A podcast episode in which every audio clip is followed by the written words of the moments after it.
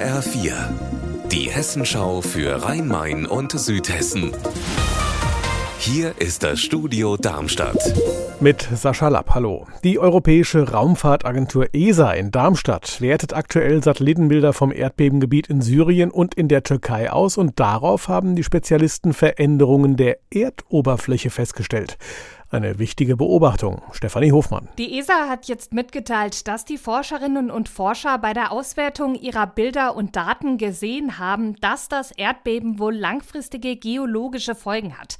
In der Küstenstadt Iskenderun scheint es große Absenkungen des Untergrunds gegeben zu haben, die zu Überschwemmungen geführt haben. Dort mussten letzte Woche schon Gebäude wegen überfluteter Straßen evakuiert werden. Außerdem sagt die ESA, dass das Beben noch nachträglich viele gefährliche Erdrutsche verursachen könnte. Grüße. Die Darmstädter Drogenhilfe bekommt neue Räumlichkeiten. Heute ist Spatenstich am Herrengarten, an der Stelle, an der das bisherige Gebäude stand. Nun folgen einige Monate Bauzeit, die Drogenhilfe aber macht weiter. Petra Demand. Ganz in der Nähe auf dem Parkplatz vom Landesmuseum, auch direkt am Herrengarten, sind Container aufgestellt worden. Über die läuft die Betreuung zurzeit. Also auch eine ganz niedrigschwellige Versorgung, Essen, Trinken, Kleiderkammer, Hilfe beim Ausfüllen von Anträgen und vor allem die Spritzentauschstation. Alt gegen neu, damit die Dinger nicht im Park rumfliegen. Im Neubau an der Stelle vom alten Zentral soll dann auch eine Substitutionsambulanz dazukommen für die, die von den Drogen wegkommen wollen wollen. Und heute schon Blumen, Pralinen oder wenigstens ein Valentinstagskompliment bekommen? Wenn nein, dann ab nach Hanau.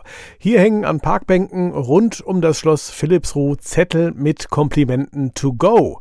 Zum Abreißen also und zum Mitnehmen. Du bist einfach klasse. Danke, dass du da bist. Ich liebe dein Lächeln. Solche und ähnliche Komplimente werden da verteilt.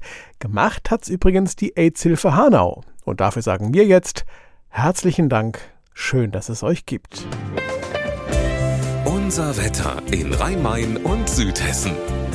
Die Nebel- und Hochnebelfelder lösen sich auf, dann ist es sonnig und trocken, das Ganze bei 8 Grad in Billings, 10 sind es in Bauschheim. In der Nacht ist es dann zunächst verbreitet klar, später kommt der Nebel zurück und die Luft, die kühlt sich ab auf 1 Grad in Stockstadt und minus 1 Grad in Affolterbach.